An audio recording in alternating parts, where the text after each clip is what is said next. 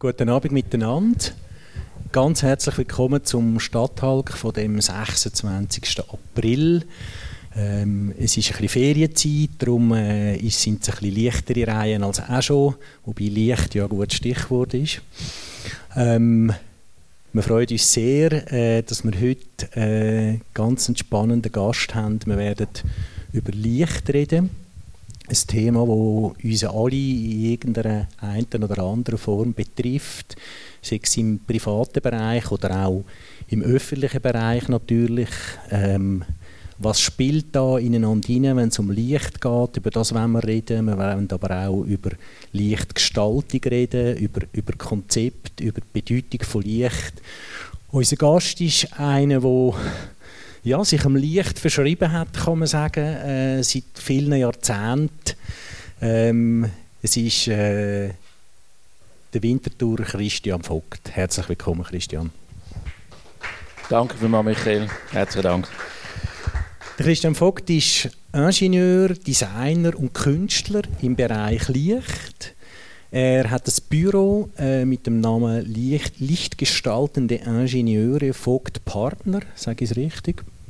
Perfekt. Das gibt es seit 1997 und es gehört zu den führenden Lichtgestaltungsunternehmen von Europa, kann man sagen. Mit seinem Team setzt Christian Vogt ein Projekt auf der ganzen Welt um. Er schafft für Städte wie beispielsweise Hannover äh, oder auch Singen, aber auch Mumbai in Indien, aber auch für Private. Ich freue mich sehr, äh, dass du heute unser Gast bist. Christian, wie gefällt dir das Licht da drinnen? So eine heikle Frage. Wenn man als Gast irgendwo eingeladen ist und dann sagen so, okay. ich bin mal eingeladen und tatsächlich hat meine Frau, also meine Frau und ich sind eingeladen gewesen, bei einem befreundeten Bärli und dann hat sie mich doch tatsächlich gefragt, äh, wo uns der Hausherr durchs Haus geführt hat, und wie findest du das Licht? Ich habe gesagt, ja, ähm, also wichtig ist, dass die Leute zufrieden sind. Und das ist gar nicht gut angekommen. Ich habe das erst im Nachhinein eigentlich gelernt, dann ähm, zu merken, dass es ja eigentlich richtig ist, die Aussage. Also ich finde sie nach wie vor zwar richtig, aber es ist auch, man kann nicht so viel damit anfangen. Oder? Ich gehe davon aus, dass eigentlich alle Leute, die die Licht haben, die Licht erleben im Alltag, damit zufrieden sind. Weil sonst würden sie wahrscheinlich etwas machen. Oder es wäre zumindest auf irgendeiner To-Do-Liste. Ähm, und die Frage, so, wie finde ich es, ist für mich dann äh, entsprechend schwierig zu beantworten. Oder? Im Grundsatz finde ich es da drin gut. Ich finde es gut wegen Decke ist schwarz, die Leuchten sind schwarz, das Ganze nimmt sich zurück, so wie die Haustechnik. Also du merkst schon, ich gehe auf so einzelne Faktoren hier, ich checke so ab und ähm, ja, wir sind schon mit im Thema, äh, wir gehen gerade dort weiter. Ich möchte aber jetzt gleich ähm, ganz beim Anfang anfangen. Und zwar dich zuerst einmal fragen, wie du eigentlich äh, zu dem Thema Licht gekommen bist. Das hat nämlich unter anderem mit der Serie Raumschiff Enterprise zu tun, hast du mir erzählt. Die, die Kultserie aus den 60er Jahren, die nachher dann unter dem Namen Star Trek äh, bekannter, ja, noch bekannter wurde ist. Raumschiff Enterprise. Ja, ich sehe sie gerade vor mir, die Leute und der Mann mit den spitzen Ohren. Der Spock. Genau. Es war äh, faszinierend für mich, es ist so viel mit Licht passiert. Oder? Das Beamen, also allein, dass man irgendwo in so eine Lichtdusche einsteht und äh, ja, irgendwo anders, auf einem anderen Planet, am Ende des Universums oder vielleicht auch noch nebendran, ähm, wieder äh, erscheint. Oder? Das allein nur der Gedanke habe ich so cool gefunden, oder? als kleiner Bub. Ähm, ich will es auch gerne mal noch erleben. Ich befürchte, dass ich nicht ganz alt werde, aber ähm, Licht war dort Medium gewesen, ähm, für Kraft. Also vieles einfach Licht gewesen. Lichtgeschwindigkeit für Schnelligkeit und und und ist so viel Licht gewesen. Das hat dich fasziniert, fasziniert die ganz ja, frühen Jahre, oder? Ja. Das war ja so ein, ein, ein, erster Punkt gewesen. und Nachher hast du aber ähm, dann nicht den direkten Weg ins Licht gewählt, oder? Einfach, dass wir ganz kurz im Schnellzugtempo ein bisschen, ein bisschen durchgehen, was dann deine Stationen waren. Du bist dann eigentlich eher, äh, kann man sagen, Informatik, oder? Ingenieur zwar, aber... Ja, das ist richtig. Also ganz kurz ist so die Faszination, so der Zwölfjährige ähm, und dann ähm, an einen Abendkurs am Gymnasium im Lee das ist das Lee für die, die Deutsch reden. so viel Englisch im Alltag, ja genau. Ähm, ja, äh, Optik, Licht brechen und der kleine Bub hat gefunden, äh, ja, spannend wieder und Technik. Und, und dann geht es mit Technik weiter. Und äh, Technik dann Metallarbeiterschule, ich habe gerne mit äh, Händen gearbeitet und das heute noch, ist äh, sehr erholsam für mich, etwas zu machen mit den Händen und äh, abgeschlossen BMS ähm, und dann so die Frage so nach der Berufsmittelschule, was machst du jetzt, oder? Die Eltern, du, was machst du jetzt? Entscheide. Ähm, und schlussendlich, nach langem Hin und Her schauen, habe ich dann festgestellt, was wahrscheinlich in der Zukunft kommt, sind Computer.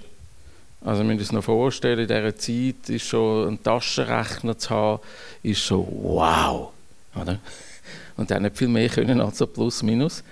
Ähm, und irgendwie, also Informatik allein hat es noch nicht gegeben als Studiengang. Ähm, und äh, entsprechend habe ich dann mit Informatik und Nachrichtentechnik ähm, das Studium angefangen. Also du hast wirklich so ausgewählt, was ist zukunftsträchtig? Das ist wirklich so bist du unterwegs gewesen. Ich mache das, was zukunftsträchtig ist. Ja, also es ist nicht so, das tönt, das tönt jetzt so, so überlegt, so, so ähm, ich habe einfach gefunden, ja, ist auch irgendwie spannend. Haben wahrscheinlich irgendwie schon gespürt, das ist nicht so ganz, ich habe eher als Werkzeug gesehen, was da kommt. Nachrichtentechnik, Radio und so weiter, das hat mich auch fasziniert. Viel mehr hat man ich sage jetzt mehr, also ich glaube, anderen ist es ähnlich gegangen in dem Alter als junger Mann. Ähm, habe ich noch nicht so gedacht, andere Themen sind wichtiger gewesen. Ähm, aber es, es, hat sich als gut erwiesen. Ich habe dann als Diplomarbeit das Fehlersuchprogramm für Grossrechner geschrieben, wo die Rechner noch so riesig sind mit diesen Magnetspulen und so dran. Ähm, weil es mir dann einfach äh, geholfen hat, die Welt zu verstehen. Und das, das ist auch heute noch. Oder?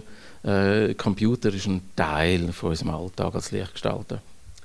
Du hast ja dann nachher in dem, in dem Ingenieurbüro, wo du, wo du gestartet hast nach dem Studium, hast du dann aber wirklich ganz viele Möglichkeiten gehabt, hast auch einen Mentor gehabt, obwohl im Bereich Licht, obwohl das Büro nicht spezialisiert war auf Lichtgestaltung, aber der, der Mann, der, von dem hast du extrem können profitieren. Das ist richtig, das ist für mich dann auch der Grund gewesen. Also das vermeintliche, für mich ist es am Anfang ein vermeintliches Profitieren gewesen.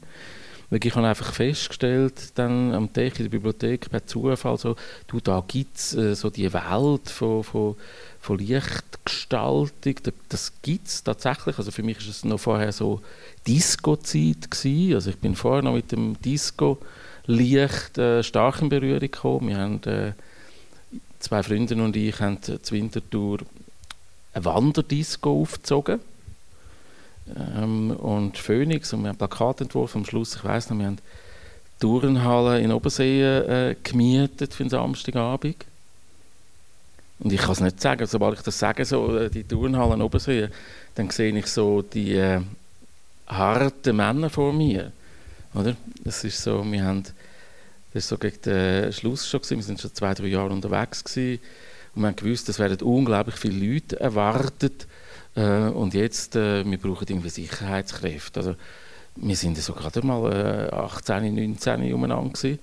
Ähm, wir brauchen irgendjemanden, der die Masse kann, äh, sicherheitsmäßig im Griff halten Und irgendjemand hat dann gesagt, du, ja, ich kenne da so ein paar ähm, so ein bisschen ähm, harte Jungs. Und ich habe gefunden, ja, harte Jungs tönt richtig, oder?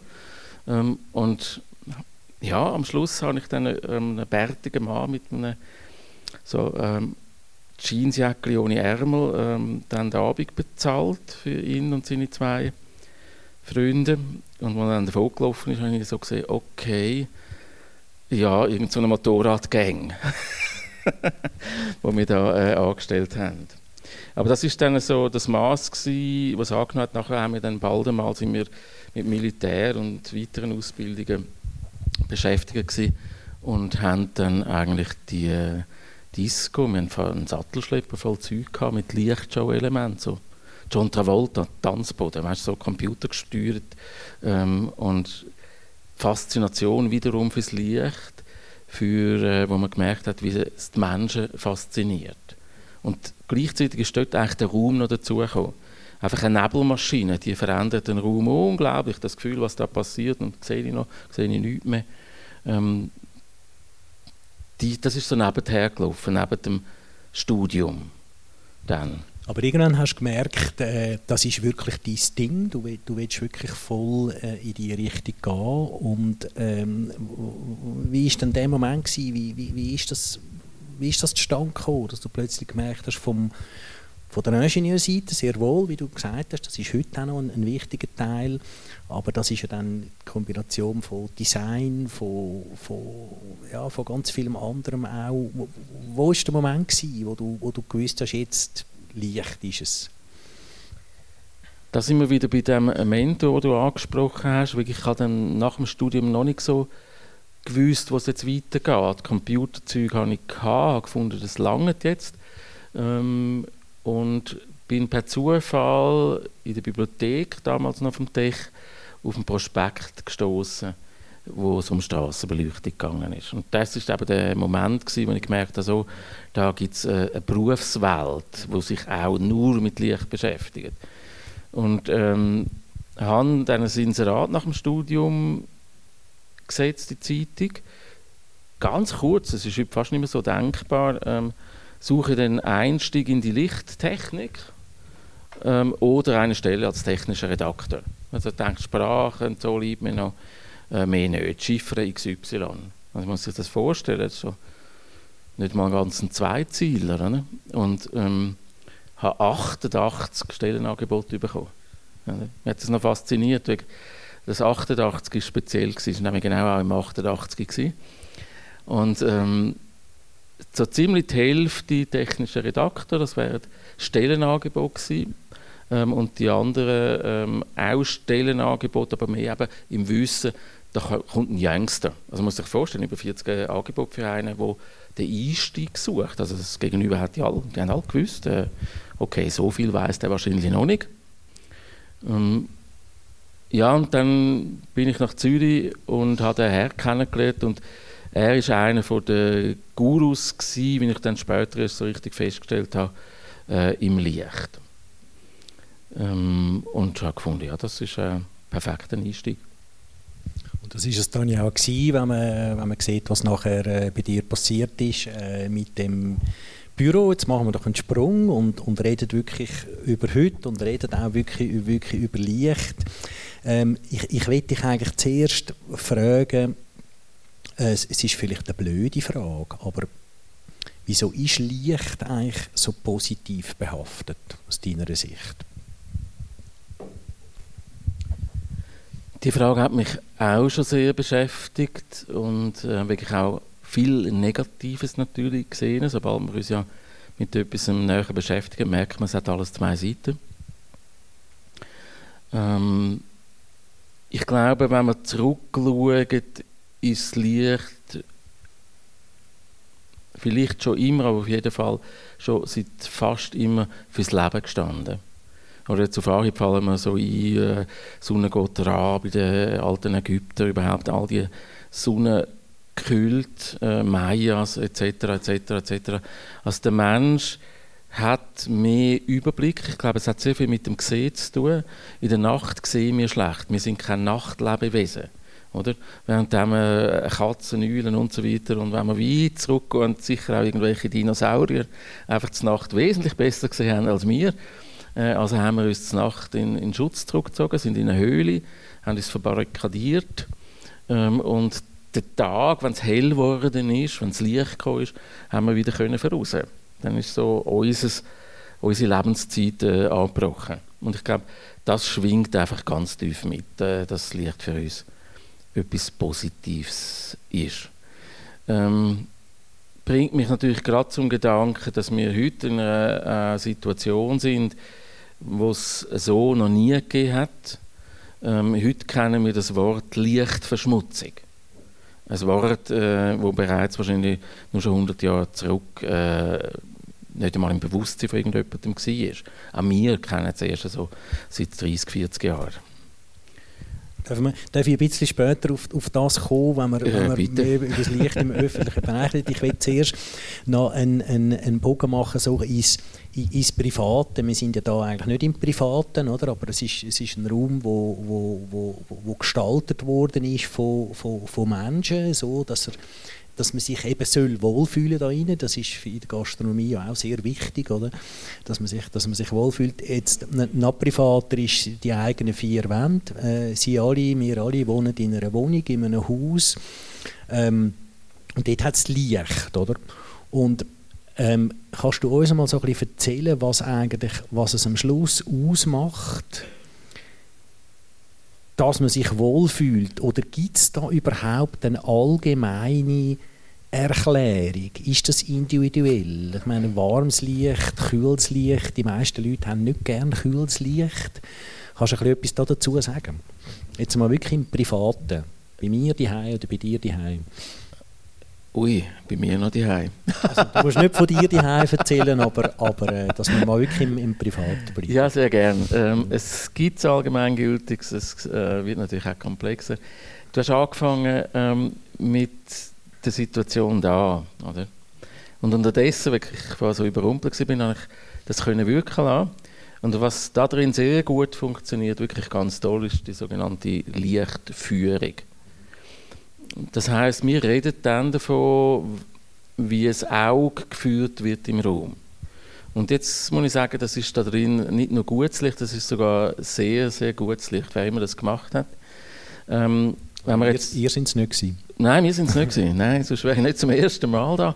Ähm, wir sehen auf der einen Seite die schwarz-weiß Bilder und wer auf die Seite kann schauen, der merkt, die leuchten irgendwie auf. Aber sie haben nicht so den typischen Lichtschnauz ringsum, oder? Und damit haben wir auch schon wieder die Brücke zum Dihei. Wir richten den Spott, also wenn ich sage wir, so wir alle, so die Allgemeinheit, äh, wird ein Spott auf irgendetwas gerichtet und unglücklicherweise haben wir dann ringsum auch noch Licht. Es ist nicht nur das ins Licht gesetzt. Das ist da mit sogenannten Gobo-Skiwerfern gemacht, da oben. Äh, die vier Bilder und gleichzeitig Lichtführung rechts, die ganze Bücherwand ist hell und geradeaus ziehen einem richtig die Flaschen an. So, und damit können wir sehr schnell eine Brücke machen zum Dihei. Die gleichen Fragen sind Dihei zu stellen. Was soll ins Auge fallen? Was soll als erstes ins Auge fallen? Ähm, was eher als zweites, also da drin wäre zuerst eher die Bar dahin, dann als zweites eher die Bilder. Das rechts nimmt man sehr schnell wahr, weil es großflächig ist, es ist wie ein Teil vom Raum. Das ist schon fast die Raumbeleuchtung, die Allgemeinbeleuchtung. Und ähm, das gilt jetzt eigentlich durchzuspielen, nur schon wenn eine Wohnung betreten wird. Oder? So als erstes, gerade auch der Visitenkartenraum für Gäste, aber auch für uns selber, wo schauen wir eigentlich als erstes hin, wo wenn wir wirklich als erstes hinschauen, wo schaut ein Gast hin? Hängen da Fotos, ist es eine Blumenvase am Boden und, und, und, und, und, und, und. Und so eigentlich mit dem Medium Licht arbeiten. Und das ist ja das, was der Beruf vom Lichtgestalter ausmacht, im Gegensatz zum Lichtplaner.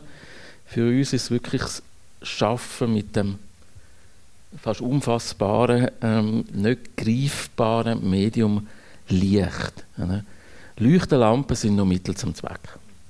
Und das ist auch das, wo, aber eigentlich, wo, man, wo man im Privaten eher so ein darauf fokussiert. Man sucht sich eine schöne Lampe, oder? Und gar nicht unbedingt, was gibt sie für ein Licht, oder? Ja. es ist erstaunlich, es ist halt auch äh, schwierig, oder?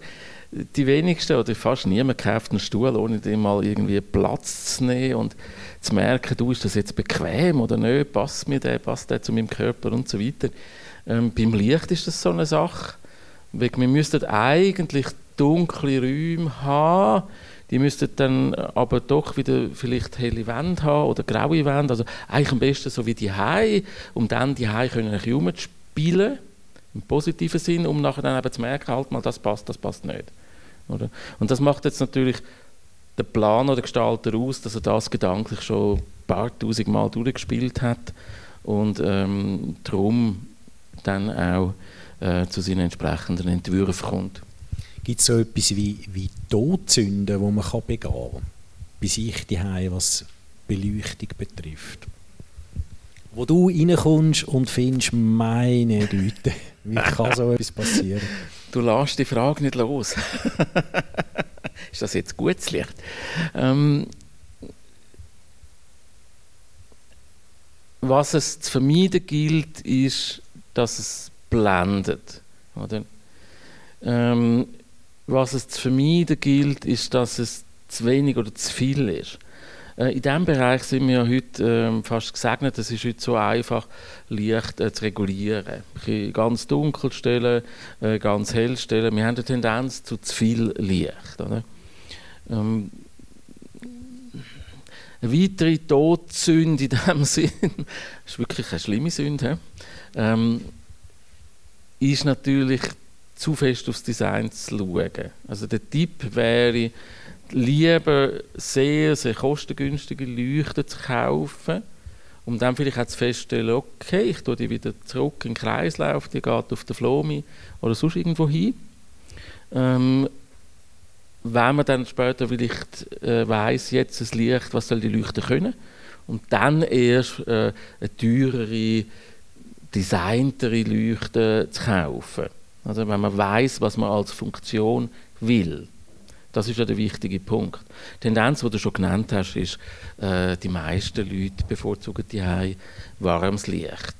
Das ist übrigens auch wieder so urzeitlich, oder? Eben der, mal schauen, ob es das wirklich gibt, der nachtsehende Dinosaurier draußen.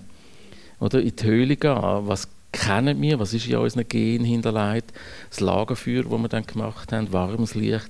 Also es ist äh, auch noch dazu mal sicher ganz schwierig kaltes Licht zu machen.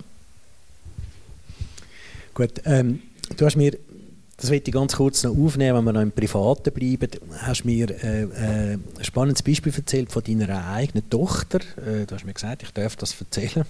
Ich bin ja nicht bei ihr daheim aber du bist regelmäßig bei ihr daheim. Äh, deine Tochter hat dir vor, ich weiß nicht wie lange, ein paar Jahren ist es glaube ich her, hat sie dir sehr fasziniert gezeigt, wie sie äh, über, über Alexa, also die, die Cloud-basierte, der Cloud-basierte Gesprächsservice von Amazon, kann äh, verschiedene Bereiche ihrer Wohnung äh, farblich gestalten im Moment, wo sie das will, oder? Also sie hat dann zum Beispiel offenbar gesagt, Alexa, mach rosa im Sofabereich. Darum so hat deine Tochter gespielt mit dem. Sie ist natürlich erblich vorbelastet. Ähm, äh, und du hast mir aber dann auch erzählt, dass das absolut eine ein, äh, Tendenz ist, dass farbiges Licht vermehrt das Thema wird, gerade bei, bei jungen Leuten. Und dass du eigentlich ein bisschen davon ausgehst, dass das sich wird durchsetzen dass man viel stärker mit farbigem Licht wird im, im, im privaten Wohnbereich äh, arbeiten künftig. Ja, das ist so. Also es war natürlich voller Stolz und für mich war es unglaublich spannend äh, zuerst mal in die Wohnung zu kommen und dann, äh, du, schau mal, das möchte ich dir zeigen. Und Alexa, Sofa, rosa Licht bitte. Und ich dachte, was, wie, ähm, Alexa ist bekannt gewesen, oder? Aber rosa und dann dort hinein rosa Licht. Ähm, und das hat wirklich gut funktioniert. In der ganzen Wohnung bin dann auch irgendwann an dem Abend äh, auf die Toilette und dachte, Kopf. muss ich jetzt, wenn ich in die Toilette gehe, dann mit irgendjemandem schwätzen, was für Licht ich will haben. Und dann habe ich mir schon überlegt, was will ich eigentlich für Licht auf der Toilette haben. Und als ich die Tür aufmache, hat es aber doch einfach so einen Schalter an der Wand. Ich dachte, ja, okay, die gibt es auch noch. Habe gedruckt, habe weißes Licht gehabt. Bin dann gerade wieder rausgekommen, also nachher, und habe die Tochter gefragt, du, aber jetzt auf der Toilette, da funktioniert es dann dort nicht. Und er hat gesagt, doch, klar, kannst auch reden und es macht alles. Aber wenn die meisten Leute dort äh, das nicht erwarten und sich auch nicht getrauen, ich meine, in einer fremden Wohnung mal so ein bisschen rumzuschreien, ich hätte noch gerne das Licht, ähm, haben sie den einfach eingeklebt. Oder? Hat, er hat nicht einmal mehr eine Drahtverbindung, sondern einfach den Schalter, du kannst es an die Wand kleben und dann funktioniert das auch. Und ich glaube, das ist wirklich die äh, Generation, die ähm, einfach mit dem aufgewachsen ist, mit der ganzen Informatik, mit der künstlichen Intelligenz und ähm, damit auch Neues ausprobiert und Neues herausfindet. Also jetzt äh, so ein bisschen später, was mit dem erlebt, wird es offenbar nicht mehr so häufig bunt. Äh, es gibt irgendwie so zwei, drei Farben, wenn ich mir sagen lasse, die so ein bisschen beliebt sind bei. Ähm, und das ist aber gerade auch ein wichtiger Punkt. Ich glaube, wir sind ähm, jetzt erst gerade dabei am Lernen, mit was für farbigem Licht wir gerne würden wohnen. Kannst du etwas dazu sagen? Was für farbiges Licht äh, wetten wir denn? Ja, weil verschiedene Farben sind ja immer auch verbunden mit, mit äh, Emotionen, mit, äh, das ist ja etwas sehr, sehr Persönliches. Oder? Kann man das überhaupt allgemein sagen? Doch, definitiv. Es ist, äh, da gibt es einiges an Forschung und gerade die Farbpsychologie ähm, geht da recht in die Tiefe, wobei es eine klare Unterscheidung gibt zwischen einer Farbe, die aufgetragen ist und der Farbe, die quasi nicht existent ist, die erst durch Bestrahlung auf der Oberfläche dann passiert. Ähm, und als, als Beispiel ist ähm, oranges Licht. Oranges Licht ähm, gilt heute nachgewiesen als appetitanregend. So. Jetzt könnte man das ganz gut zum Beispiel in irgendeiner Kantine oder so oder Mensa anwenden. Das ist dann vielleicht gar nicht mehr so wichtig, wie das Essen ist. ähm, nein, es kann das natürlich unterstützen, oder? Und das ist so ein wichtiger Punkt, zu sagen, okay, äh, man möchte dem Menschen heute ja mehr auch die, äh, die Ruhe geben. Es, es soll eben genau das, was er gerne hat, unterstützen. Oder? Also jetzt nicht im negativen Sinn als Witz, sondern wirklich sagen, jemand, der in einen Raum geht und essen geht und gerade in Kantinen, Mensas und so weiter, viele Menschen, kurze Zeit, schnelle Prozess, essen jetzt bitte und jeder möchte natürlich auch gleichzeitig äh, Appetit haben. Oder? Und äh, manchmal hängt es aber noch in der Bürowelt fest, in der Arbeitswelt. Und da kann zum Beispiel oranges Licht helfen. Das ist aber so viel mehr oder in der Wohnung. Ähm, es gibt den sogenannten Green Flash zum Beispiel in Kalifornien. Der Green Flash ist der, äh, ein kurzer Augenblick, wenn die Sonne untergeht. Also wir schauen aufs Meer raus, die Sonne geht unter, wird immer rot und so, das kennen wir doch sicher alle. Äh, und dann gibt es bei gewissen Wettersituationen gibt's einen Green Flash. Also man sieht wirklich noch den Rest von der Sonne und die ist giftgrün. Oder? Gewaltiges Erlebnis. Es gibt Menschen, die extra aufs Wetter warten, extra dorthin reisen, um das anzuschauen. So, und jetzt ist eigentlich so eine Frage, ja okay, jetzt komme ich heim in meine Wohnung und sage so, ja, äh, liebe Housekeeperin, äh, bitte ähm, kalifornischen Sonnenuntergang. Und sie fragen mich, ja, mit Green Flash oder ohne? Oder das ist so, das ist eigentlich schon da. Oder? Und ähm, die Frage ist mehr, wenn man das? Ähm, wir arbeiten oder äh, sind in Berührung, mitschaffen, mitdenken ein bisschen mit, ist an einem Forschungsprojekt an der Technischen Universität in Hamburg. Und dort gibt es jetzt seit einigen Jahren eine sehr grosse Loft. Ähm, darunter gibt es nochmal ein Stockwerk, wo eigentlich auch viel Loft ist, das sieht man aber nicht, weil dort stehen unglaublich viele Technikelemente und Computer drin. Da sind äh, sehr bekannte IT-Firmen äh, verbunden damit. Und da geht es um die Zukunft, die aber eigentlich schon da ist, nur ums Erforschen, ähm, wie leben wir wirklich. Als Beispiel, wir zwei, wir gehen hier rein, machen die Türen auf, also wir stehen vor der Tür noch, machen die Türen auf und dann hat es tatsächlich einen Scanner, der scannt unsere Gesichter. So, dies, meins. Und äh, erstens würde es erkennen, wer ist der Wohnungsbesitzer. Zweitens würde es am Gesichtsscan, äh, also die Intelligenz, gerade erkennen, wie der Wohnungsbesitzer von beiden drauf ist. Oder?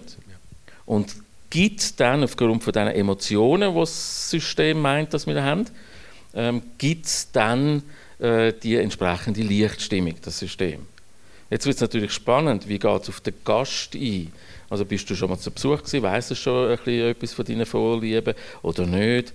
Ähm, und das sind genau die Sachen, die dann da erforscht werden. Oder? Das heißt, ich muss nicht sagen, kalifornischer Sonnenuntergang, sondern das System erkennt quasi, die Intelligenz anhand von meinen Gesichtsausdrücken, was ich gerne hätte. Äh, das ist auf der einen Seite ja irgendwo auch beängstigend, so, ey, wow. Und auf der anderen Seite ist das viel bequemer, als wenn ich muss darüber nachdenken, ja, kalifornischer Sonnenuntergang schon, aber jetzt mit Grimflash, ohne Grimflash. Nein, lass mal weg. Und zehn Minuten später so, ja, vielleicht doch. Also du merkst, es ist so äh, alles ein Dafür und Wider. Aber wir können heute gar nicht mehr anders, denke ich manchmal, als entweder in die Richtung zu gehen oder wirklich zu sagen, Blödsinn. Ein einfacher Schalter, irgendetwas zum Drehen und ich habe warmes Licht, ähm, am liebsten glühbirnenartig ähm, und mache ein bisschen hell und dunkel, kann das dort hinten einschalten, das da vorne wieder ausschalten und fertig. Gut, sind wir gespannt, ob wir das noch erleben, äh, ob das sich wirklich, wirklich durchsetzt. Ich möchte ein in öffentlichen Bereich wechseln. Äh, Dein Büro schafft äh, ja auch für Städte, wo es um, um grosse Masterpläne auch geht, wo, wo, wo, sehr, sehr umfassend dann irgendwie erarbeitet wird, was, was eine Stadt will. Und vielleicht können wir mal ein bisschen am, am Beispiel von, von Winterthur, wo, wo vor gut zehn Jahren ja einen, einen Lichtplan gemacht hat, 2008, 2009, wenn ich es richtig in Erinnerung habe, du bist dort involviert gewesen, äh, hat wollen, wirklich lichtmäßig etwas, etwas verändern. Kannst du uns mal ein bisschen schildern, was, was die Idee war dahinter? Also der Startpunkt ist wie bei manchen anderen Städten ist eigentlich die Stadt Lyon gewesen. und es ist die politische Sensibilisierung gewesen, dass Licht äh, eine starke Magnetkraft hat, äh, ein Tourismusfaktor kann sein. Und tatsächlich sind ein paar Jahre vorher Stadtpolitiker von Winterthur nach Lyon und haben sich das angeschaut und sind begeistert zurückgekommen und haben gefunden, okay, äh, Wintertour, wir müssen auch etwas machen mit Licht. Dass es nicht was nur um Sicherheit geht. Lyon, kannst du vielleicht schnell ein bisschen schildern, was haben Sie in Lyon gesehen, dass Sie begeistert waren? Ähm, sie haben Stimmungen gesehen, sie haben wunderbar beleuchtete Häuser äh, gesehen, aber auch die ganze Raumstimmung von Gassen, von Plätzen, ähm, ist die Nacht einfach schön gewesen. Man ist gerne zur Nacht rumgelaufen, hat das gerne angeschaut. Ähm, Lyon hat in sehr kurzer Zeit ähm, sehr viel umgesetzt. Ähm, und also aus ganz Europa sind äh, Politiker, sind entsprechend Verantwortliche nach Lyon. Weil Lyon hat, äh, hat, äh, was sich gezeigt hat, ist, dass das eben tatsächlich langfristig, also das ganze Jahr durch funktioniert. Dass mehr Leute kommen, die zu Abend ähm, das geniessen. Oder wenn wir irgendwo hingehen, wir, da haben wir endlich mal Zeit, da willst du am Abend essen, da willst du eins trinken, äh, da willst du unterwegs sein, ein bisschen Läden, ein bisschen shoppen, oder die Läden haben sogar schon zu, einfach Schaufeisterle. Ähm, und wenn da eine wunderschöne Stimmung ringsum ist und nicht irgendwie so eine nackte Strassensicherheitsbeleuchtung, dann ist der Mensch lieber dort. Und dann, was ist passiert in Winterthur? Ähm, Bevor der Masterplan sogar gemacht worden ist, hat man geschaut, dass die Wintertour Lichtwochen stattfindet. Also schon dazu mal an ZHW, Architekturabteilung, verschiedene Kräfte haben zusammengewirkt, äh, Tourismusverband äh, und, und, und, und, und äh, aus Winterthur und man hat äh, Profis angezogen ähm, für Workshops und die haben verschiedene Orte, Unterführungen, Plätze haben die gestaltet, die profiliert gestaltet und das ist dann, hat man eine Woche lang Sila. Oder? Und damit hat die Bevölkerung so mitbekommen, was überhaupt machbar ist. Was genau die Frage ist, was kann eigentlich der Nachtraum von einer Stadt äh, zusätzlich noch darstellen, zusätzlich bieten. Oder auch einfach andersrum gesagt, der Mensch, der den Stadtraum, den nächtlichen, ähm, zum Wohnraum macht oder zum Wohnraum machen möchte. Und äh, aus dem heraus äh, hat man dann gesehen, okay, ähm, es wäre gut, man hätte einen Masterplan für die Stadt Winterthur. Und typisch im Masterplan, in dem Lichtplan Winterthur, sind so die wichtigsten Merkmale drin. Und das ist natürlich in Winterthur ähm, die Industriestadt. Ne? Sulzer, Rieter und so weiter, riesige Flächen, äh, Gebäude, Quartier. Ähm, das ist so ein Charaktermerkmal. Also es hat viel mit Identität von einer Stadt zu tun. Das ist ja allgemein ein so, oder? Wenn man auch so wie ihr arbeitet, oder? Äh, ihr müsst, ihr müsst zuerst mal eine Stadt äh, wirklich kennenlernen, oder? Vorher könnt ihr ja nichts machen. Aber bleiben wir, bleiben wir zur Wintertour, oder? Weil es ist schon spannend, was da passiert ist. Du bist ja dann selber auch für die Beleuchtung von der Storchenbrücke, das ist dann auch dein Baby eigentlich gewesen, oder? Nicht nur, aber unter anderem. Habe ich das richtig im Kopf oder unterstelle ich dir jetzt ein falsches Projekt? Nein, ich schmunzel nur gerade, wenn ich höre «Mein Baby», ähm, schlussendlich, das bin ja nicht nur ich, also das, ist, äh, das ist das Team Vogtpartner, oder? Das sind äh, all die verschiedenen Leute. Äh, es hat einen äh, Wettbewerb gegeben, nachdem der Lichtplan Winterthur da war, für das Ankurbeln, wie setzen wir es jetzt um. Also hat die Stadt einen Wettbewerb ausgeschrieben an professionelle Lichtdesigner ähm, verschiedene Orte. Ähm, es sind vor allem so die Einfallstore ähm, und ein Einfallstor ist natürlich auf dem Gleis, ist so die Storchenbrücke gewesen. Das ist quasi dort, wo vorgegeben worden ist. Äh, Rosenberg ist so etwas gewesen, Kesselhaus äh, ist so ein Bereich gewesen, aber auch äh, die Museumsachsen zu Winterthur ist so ein Ort gewesen. Und ähm, ja, da hat's dann, äh, sind fünf Orte hat es dann auch fünf Gewinner gegeben. Wir äh, dürfen zwei davon gewinnen. Und äh, eins war Storchenbrücke. Und ich weiss noch, im Wettbewerb drin, wo wir äh, uns mit der Brücke auseinandergesetzt haben, sind verschiedene Sachen vorgekommen. Also ganz spannend ist Storchenbrücke natürlich ähm, Kohlenfaserseile, Carbonspannseile bei dieser Brücke. Nicht alle, sondern wenn ich es richtig im Kopf habe, sind es nur zwei Stück. Ähm, das ist noch etwas Neuartiges gewesen, mit Sensoren dran, ständig vermessen ähm, verheben das und so weiter. Heute ist das eher äh, Standard, dass man solche Seile verwendet. Also wir haben festgestellt, hey, technisch äh, spannend.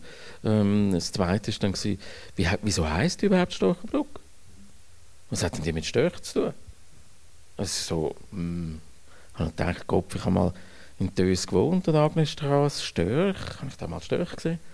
Ähm, beim Naga hat dann ein Team herausgefunden bei uns, dass ähm, es ist gerade auf der einen Seite von der Storchenbrücke ist ein Hebammenhaus. Hm.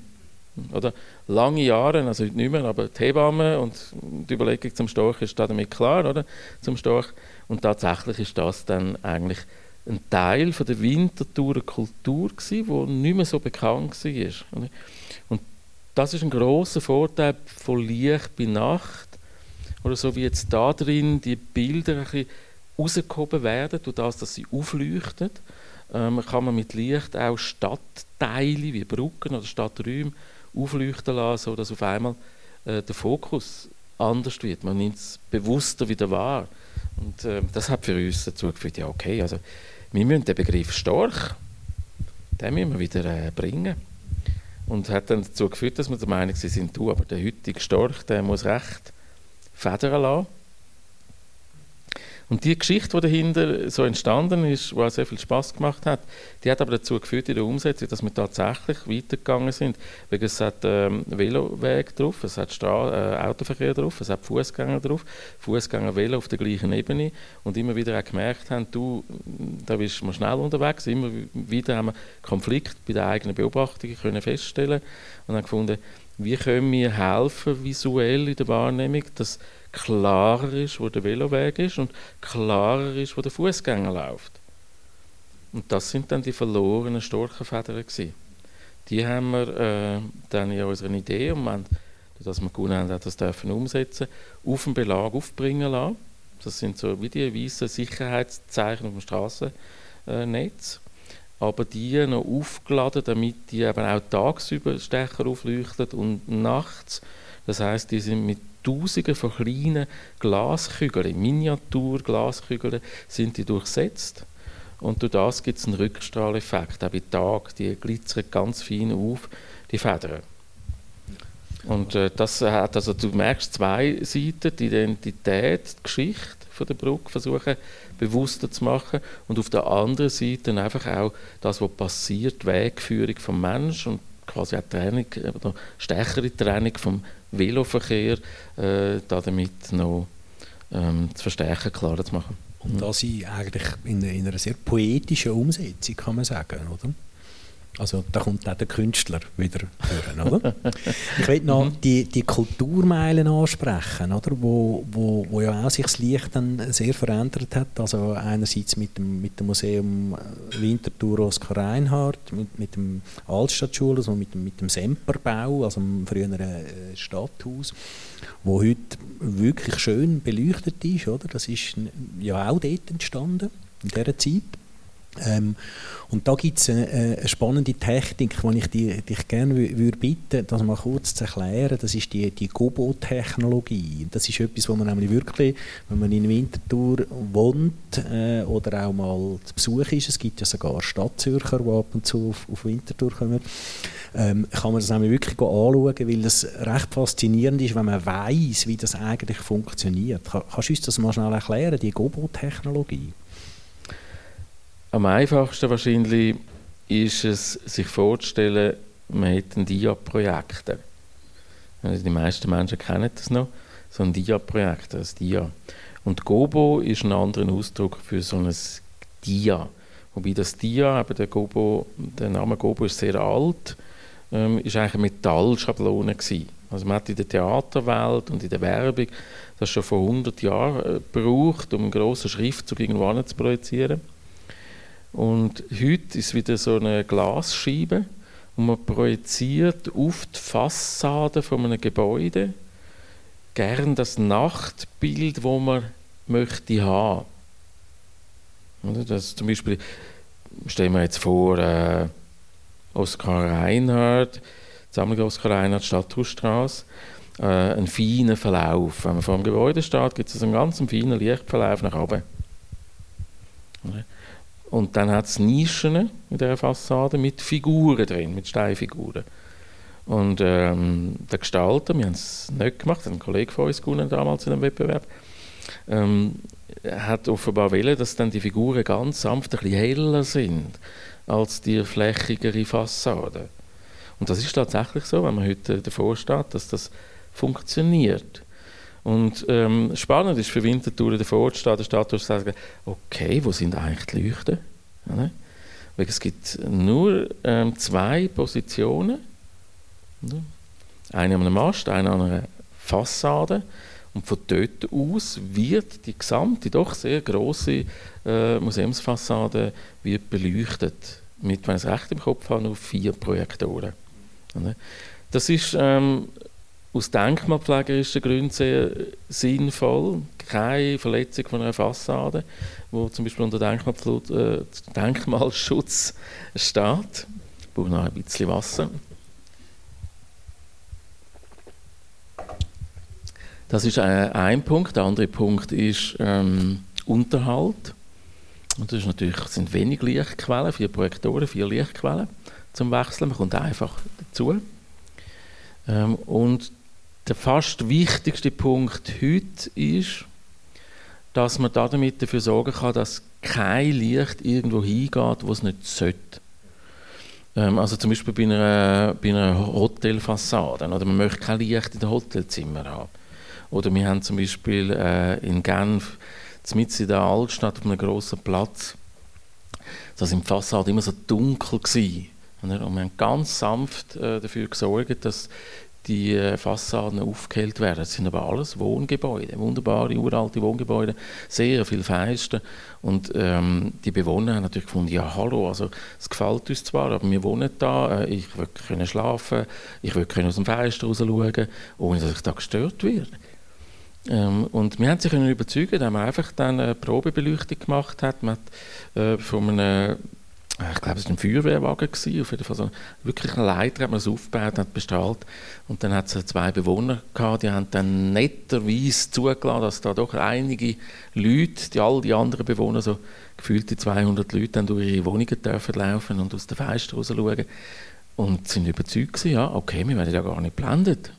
Und das ist äh, ein Punkt, wo auch unter Lichtverschmutzung fällt, also die Störung vom Mensch. Der zweite Punkt ist die Störung von Lebewesen, ähm, Insekten, Zugvögel etc. Und der dritte Punkt könnte man fast sagen, wieder der Mensch, eher die Ästhetik vom Menschen, das Bedürfnis, den Sternenhimmel zu sehen.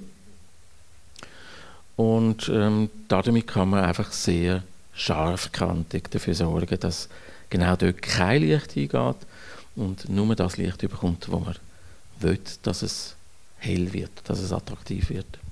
Du hast mir im Vorgespräch apropos Lichtverschmutzung hast du mir gesagt, dass, dass das Lichtniveau weltweit äh, eigentlich jährlich zwischen 2 und 6 Prozent steigt, oder? Also jedes Jahr wird es heller und heller und heller, oder? Und wenn, man das, wenn das so weitergeht, dann ist einfach irgendwann die Nacht vorbei, oder? Ja, ist doch verrückt, oder? Und, und mich würde ein interessieren, auch gibt ja sicher auch kulturelle Unterschiede, oder? Äh, Regionen auf der Welt, du bist weltweit, ihr sind weltweit tätig. Äh, wo ist das extremer noch? Ähm, als jetzt vielleicht bei uns. In, in Winterthur ist mir ja eher ein bisschen zurückgegangen, wenn wir jetzt nochmal noch mal über, über Winterthur reden, oder? Aber müssen wir nicht, jetzt gehen wir mal ein bisschen weg von Winterthur. Mal ein bisschen so, äh, erzähl uns ein bisschen von, von kulturellen Unterschieden diesbezüglich. Ja, also extremer ist es äh, Las Vegas. ähm, also überall dort, wo mit Licht mehr Marketing betrieben wird, mehr Werbung, noch mehr eben sogenanntes Highlife äh, sein sollte. Also jetzt zum Beispiel Las Vegas, äh, Nachtansicht äh, Hongkong zum Beispiel geht man gerade durch den Kopf und so weiter. Auf der anderen Seite gibt es natürlich auch die Orte, äh, wo es wirklich sehr, sehr wenig ist, Slums. Also tatsächlich ist dann in ärmeren Quartieren, in ärmeren Gegenden merken wir bei Nacht auch, also was heißt merken, wir sehen es wirklich, es wird dort massiv dunkler. Ähm, und trotzdem habe ich vorher so spontan gerade reingerufen, ähm, ist eigentlich doch verrückt. Ich habe ausgerechnet, oder, wenn ich dir das erzählt habe, dass wir in nicht einmal 20 Jahren offenbar, wenn das so weitergeht, eine Verdoppelung haben vom Lichtniveau. Also das, das berühmte Satellitenbild oder Astronautenbild, wie auch immer, so die Welt von außen bei Nacht. Oder? Und du siehst, was da alles leuchtet ähm, und sich dann vorstellen, okay, so geht keine 20 Jahre mehr, dann ist das doppelt so hell. Und wir bewegen uns ja dann nicht linear, also das heißt exponentiell eher, wenn wir anwachsen, auch als Menschheit. Das heißt, ähm, ja, wann ist eigentlich die Erde dann eine künstliche Sonne für andere? Aber wir können dann auf den Mond, dann haben wir dann die Erde als Sonne. Also, Christian Vogt, siehst du die Entwicklung, äh, ich muss anders fragen, ist es unter anderem die Aufgabe von euch Lichtexperten, Lichtgestalter, deren Entwicklung auch entgegenzuwirken. Du bist ja auch ein, ein, Verfechter vom Tageslicht. Du sagst, das Tageslicht wird eigentlich in, in vielen Bereichen viel, viel, zu wenig mit einbezogen in Konzept. Ist, siehst du das als deine Aufgabe, das zu verhindern? Du, du malst da ja ein Szenario, wo, wo glaube die mhm. meisten von uns nicht wollen, oder? Ja, genau. Das Zynische ist sicher, ich glaube, es kommt zum Ausdruck, dass ich erstens das unnötig finde. Also wir haben gerade davon gehabt, so die Gobo, heute auch zu gleichen Teilen Projektionstechnologie genannt von der Beleuchtung. Also Mittel sind da, um mit Licht besser umzugehen, sensibler umzugehen, exakter umzugehen und auch, wir brauchen nicht so viel. Oder wir, wir gehen sorgloser mit Licht um. Es ist billiger geworden. Also all die vielen, vielen LED-Leuchten. Also man kommt es heute schon fast als Werbegeschenk über. Irgendeine Kreditkartenfirma möchte Werbung machen und man kommt so eine Kreditkarte über, die natürlich noch nicht funktioniert mit Geld, aber äh, sie ist als Taschenlampe äh, in Funktion. Und dafür werden dann so 1000 Kreditkarten Taschenlampen, was heißt Tausende, Zehntausende verschickt. Und das zeigt mir, wie einfach heute Licht greifbar ist, wie günstig das es geworden ist. Und das äh, verleitet natürlich zum sorglosen Umgang mit Licht. Ne? Und ähm, da sehen wir uns als Lichtgestalter in der Pflicht natürlich, ähm, darauf hinzuweisen äh, und entsprechend auch unsere Konzeptentwürfe, unsere Gestaltungsentwürfe, unsere Vorschläge zu machen. Wir haben gerade einen großen Park als Beispiel äh, in ähm, Tübingen, einen riesigen Park mit einem See drin. Und ähm, da gibt es Wasserfledermäuse, es äh, gibt überhaupt unglaublich viel äh, Insekten und Tiere. Ähm, ich lerne jedes Mal dazu. Ähm, und wir haben heute das Wissen, dass ca. 80 Prozent der fliegenden Nachttiere können äh, sogenanntes monochromatisches, so rein gelbes Licht, äh, können die nicht sehen. Oder? Und das ist natürlich total spannend. Wir machen Licht für den Menschen, für den ist es Licht. Äh, und für viele Insekten und Wasserfledermäuse ist das kein Licht, weil sie es einfach gar nicht sehen können. Die sehen dafür UV-Strahlung, was für uns kein Licht ist. Oder? Und das einzusetzen, wenn die Technologie da ist, das ist natürlich ähm, wichtig. Es hilft uns einfach, sensibel mit den verschiedensten äh, Aufgaben umzugehen, sensibel mit dem Planeten umzugehen. Ist das etwas, wo sich, wo sich langsam durchsetzt oder haben ihr da noch grosse Arbeit zu leisten? Also ich stelle mir jetzt vor, du könntest jetzt wahrscheinlich nicht auf Las Vegas gehen und diesen Stadtvätern sagen, schaltet mal eure Lichter ab, oder?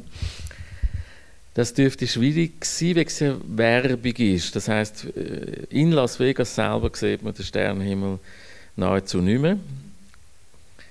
Du musst aber nicht weit weg, dann bist du in der Wüste draußen. Ähm, dort siehst du tatsächlich den Sternenhimmel wieder. Also der Stadtväter würde wahrscheinlich sagen, du, da, fahr mal eine Viertelstunde in die Wüste, dann siehst du deine Sternchen. Und interessanterweise würde sie sagen, wenn du nicht draußen bist, bist du vielleicht froh, wenn du wieder siehst, wo es hingeht zum Wasser. Weil tatsächlich ist der Lichtsmog äh, über Las Vegas, der ist dann aus rechter Distanz sehr gut ersichtlich.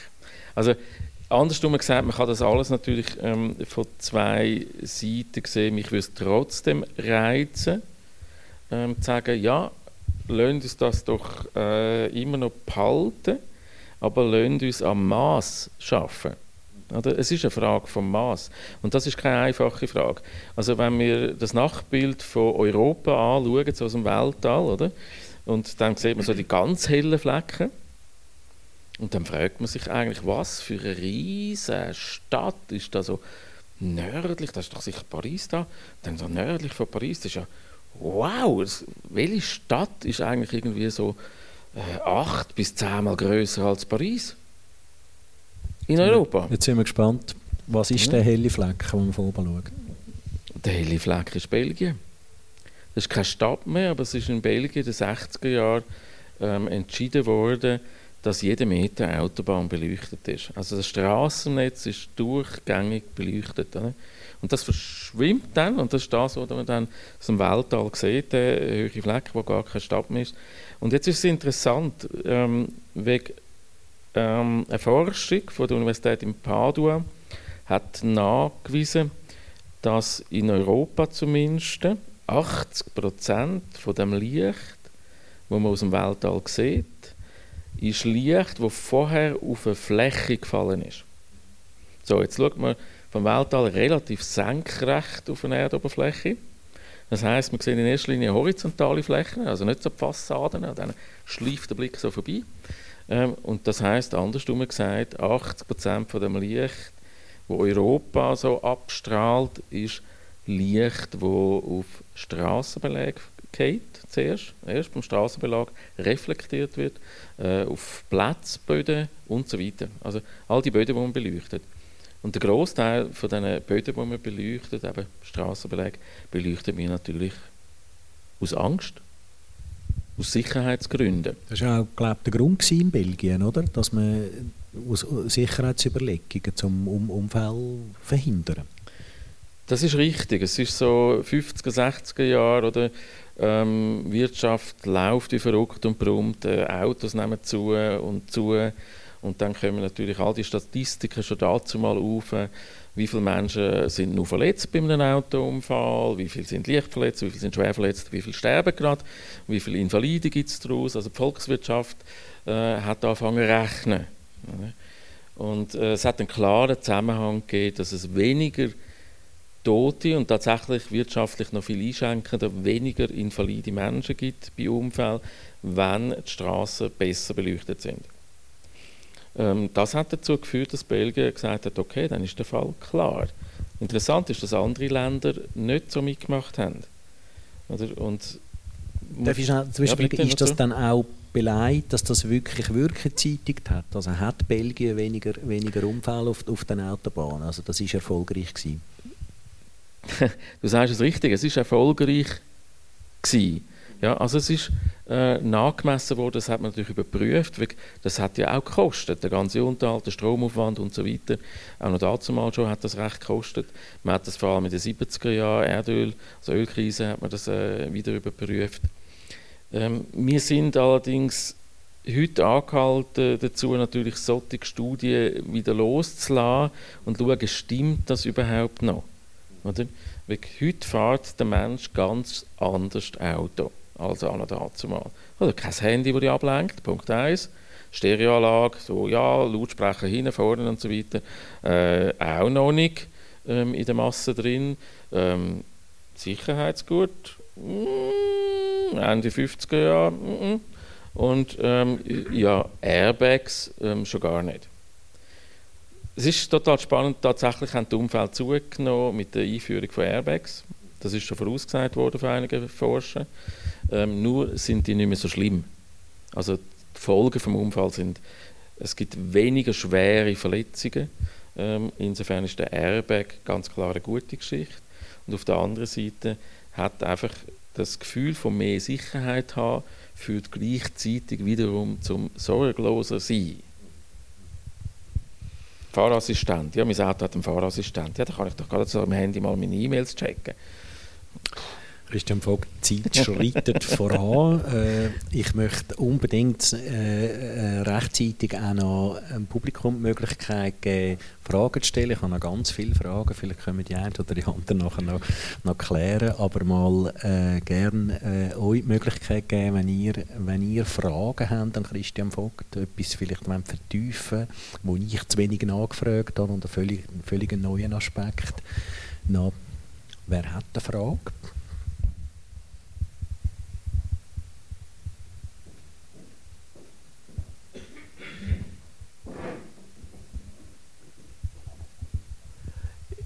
Ich will eigentlich wissen, was würde eigentlich ein von Ihnen ein projiziertes Fragezeichen aufs Bundeshaus kosten in der Nacht vor einer wichtigen Abstimmung?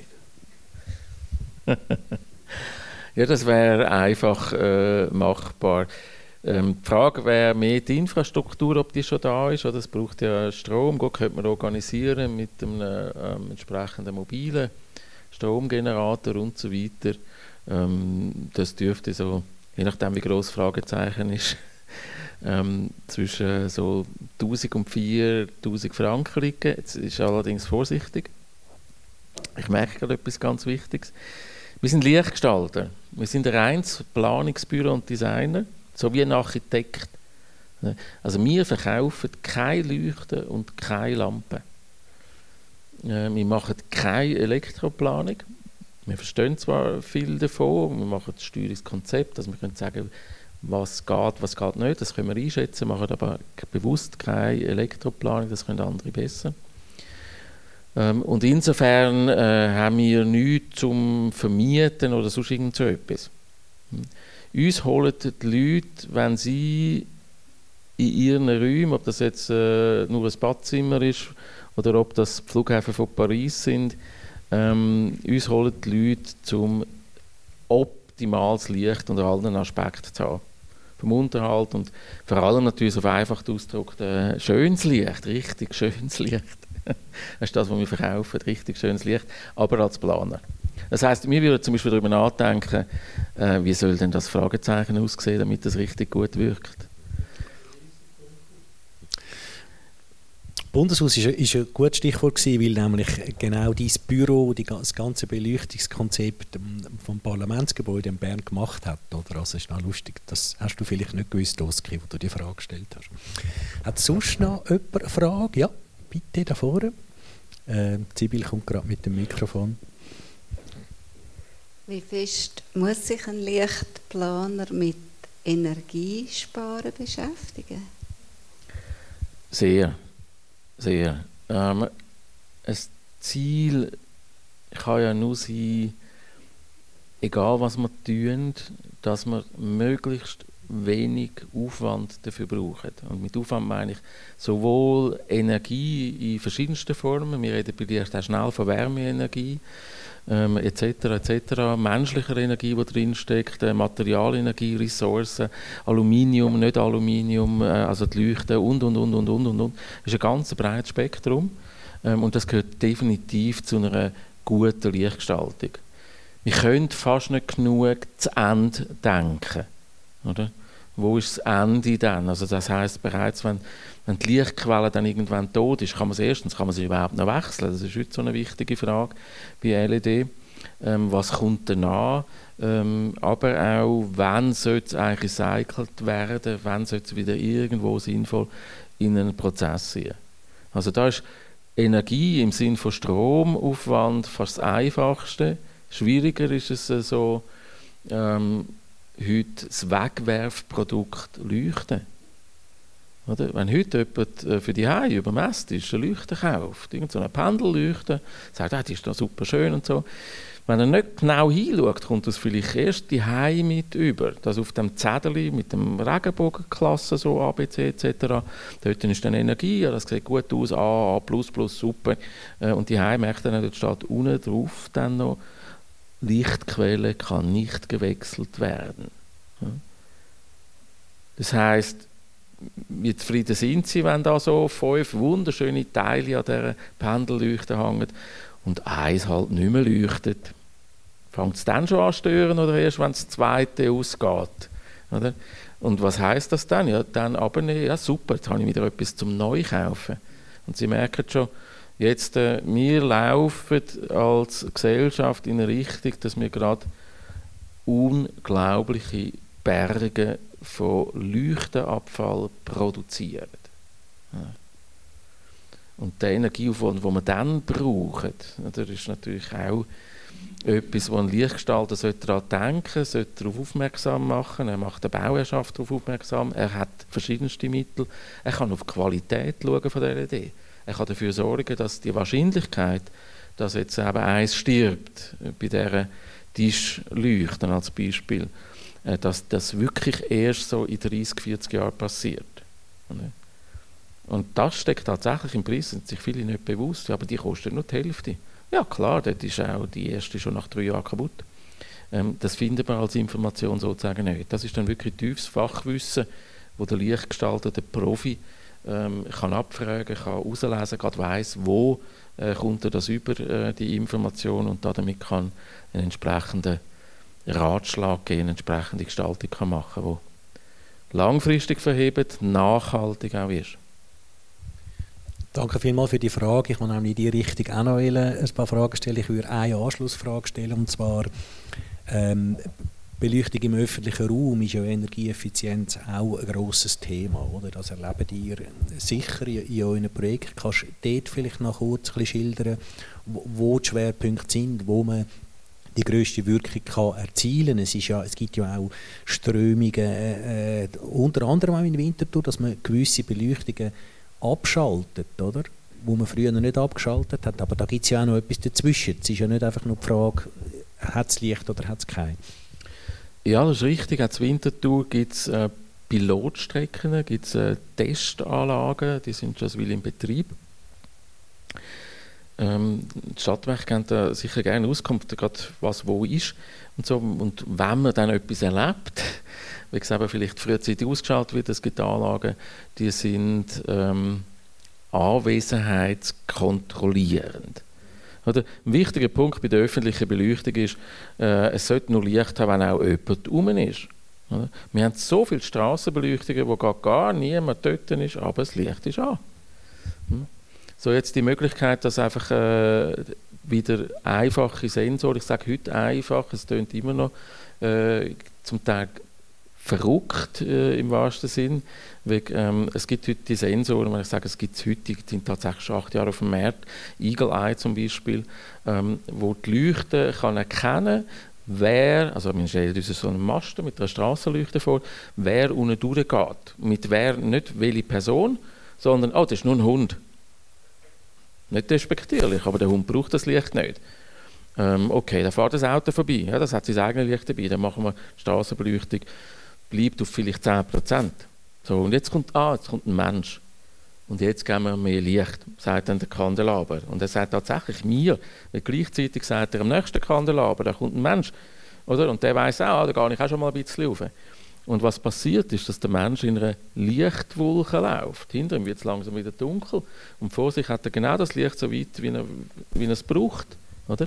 Und das ist doch sinnvoll. Wir können dazu also Zahlen sind unterschiedlich, wo wir gehen. Ich hätte jetzt mal gesagt, so gefühlsmäßig über alles bezogen, könnten wir gerade 50 Prozent ähm, Energie einsparen. Und damit ist es wiederum nicht nur Energie, das Zeug lebt länger, wir können weniger Abfall quasi äh, produzieren, also die Abfallmenge reduzieren, ähm, die Unterhaltskosten können gesenkt werden und so weiter. Also das sind äh, moderne Technologien unterschiedlichster Art da. Es ist allerdings ganz wichtig, ähm, wenn man nur auf das schaut, dann wird das Licht in der Regel schlechter. Dann wird die Lichtsituation schlechter. Das äh, gerichtete Licht von LEDs hat dazu geführt, dass es noch zielgerichteter ist und da haben wir das Problem, dass so Technikwelt und Normen sagen dann, ja, der Belag, der Trottoirbelag, der muss so hell sein und dann ist alles super genau und man hat genau den Normwert aber schon einen halben Meter daneben ist ein Stockfenster. Oder? Und ähm, das sorgt auch für Unsicherheit. Jetzt laufe ich durch den Raum, ist schon gut, ich sehe meinen Weg, war ist ja hell und so. Und links im Busch, was ist denn da links im Busch? Könnte da, ui. Ähm, oder? Und früher haben wir so ein bisschen Streulicht gehabt, das ist negativ beurteilt aus reinen Energiegründen. Ähm, aber das hat auch geholfen, einfach die Umgebung zu sehen. Also ganz eine andere Art ähm, vom Thema Sicherheit. Ja, und das ist, äh, das ist einfach sehr komplex, die Geschichte, wenn man es richtig gut machen will. Gibt es noch weitere Fragen?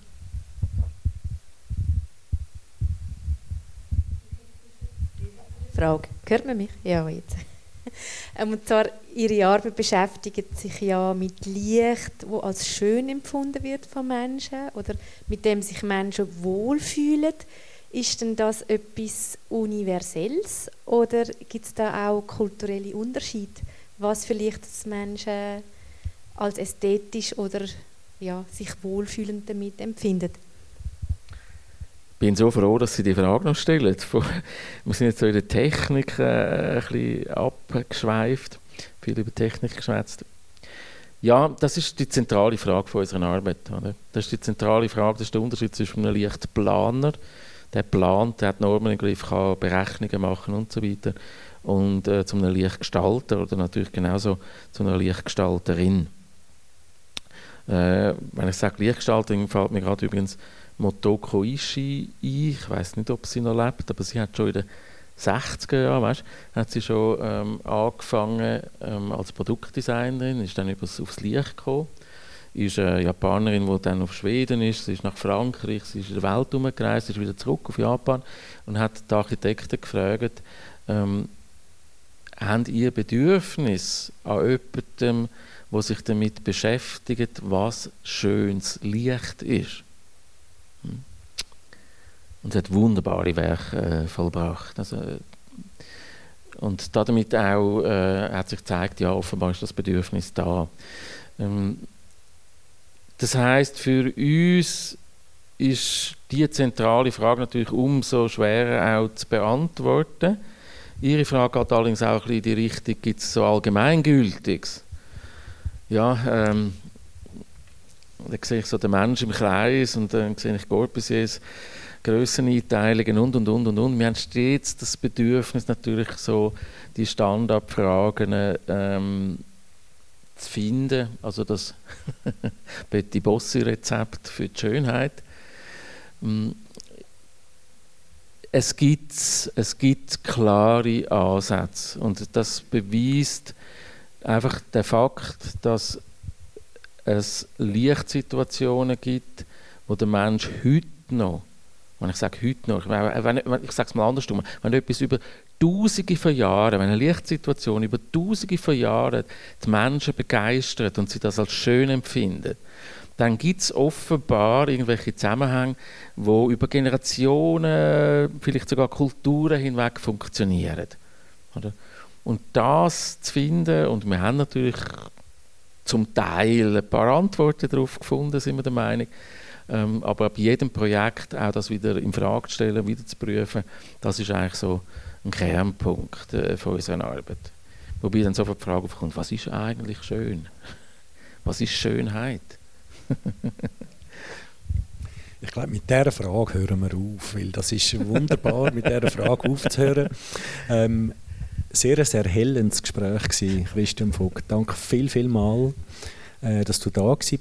Ich glaube, wir haben viel äh, erfahren, viel, viel gelernt und schauen vielleicht auch, wenn wir durch die Städte laufen, egal ob da in Winterthur oder in, äh, weiß auch nicht wo, Brüssel oder Mumbai, schauen wir vielleicht mal ein bisschen anders noch an. Das war der Stadthalt vom 26. April. Ähm, ich möchte mich ganz herzlich bedanken, dass ihr da sind. Ich möchte mich bedanken bei allen, die mitgeholfen haben. Manu an der Bar, dem Andrew, äh, der Technik gemacht hat, die Sibyl, äh, wo heute äh, unterstützt, weil meine Kollegen in die Ferien sind. Wie kann man auch in die Ferien und so ein spannendes Gespräch verpassen? Aber gut, Sie sind selber die schuld, genau.